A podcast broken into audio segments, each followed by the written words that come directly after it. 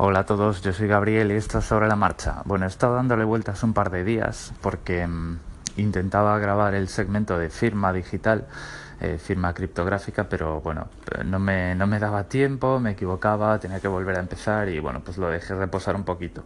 Antes de hablar de firma, os voy a hablar de los esquemas de clave pública, que son los que hoy por hoy son los más potentes y son los que en los que me voy a basar para discutir de temas de firma y este tipo de cosas, ¿vale?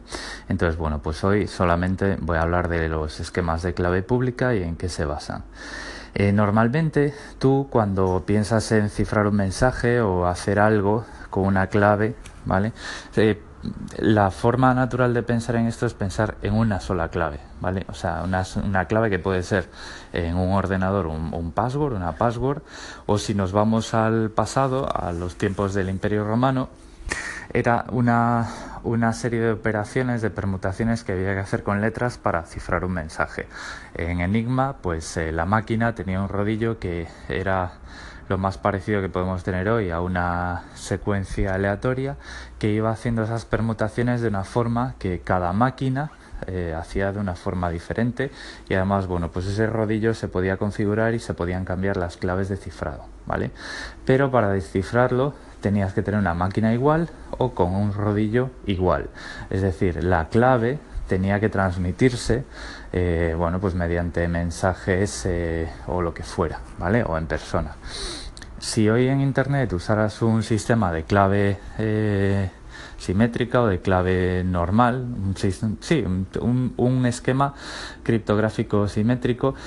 Eso querría decir que emisor y receptor tendrían que tener la misma clave a no ser que mucho me equivoque, pero creo que la palabra era simétrico. Y por lo tanto, pues tú si cifras un mensaje para tu, tu colega, eh, bueno, pues tu colega tiene que tener la misma clave que tú. Entonces la clave hay que transmitirla de una forma eh, segura, ¿vale? Muchas veces no se puede ir a visitar a tu amigo y darle la clave en un papel, entonces la tienes que tirar, eh, sí, la tienes que tirar por internet. Es una buena palabra para describir la seguridad que tiene enviar ciertas cosas por internet y te expones a que te la intercepten y que cualquiera pueda descifrar tu mensaje. ¿Correcto? Bueno, el sistema de clave pública, esto lo mejora un montón, ¿vale? El sistema de clave pública lo que hace es que a ti te da, a cada persona implicada le da dos claves. Una clave pública y una clave secreta. Estas dos claves en su generación están relacionadas criptográficamente, ¿vale? De tal forma que la clave secreta nunca vas a tener que enviarla por internet, jamás. O sea, no tienes por qué, no es necesario.